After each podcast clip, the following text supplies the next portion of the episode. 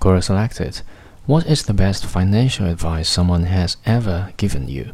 From Asim Qureshi.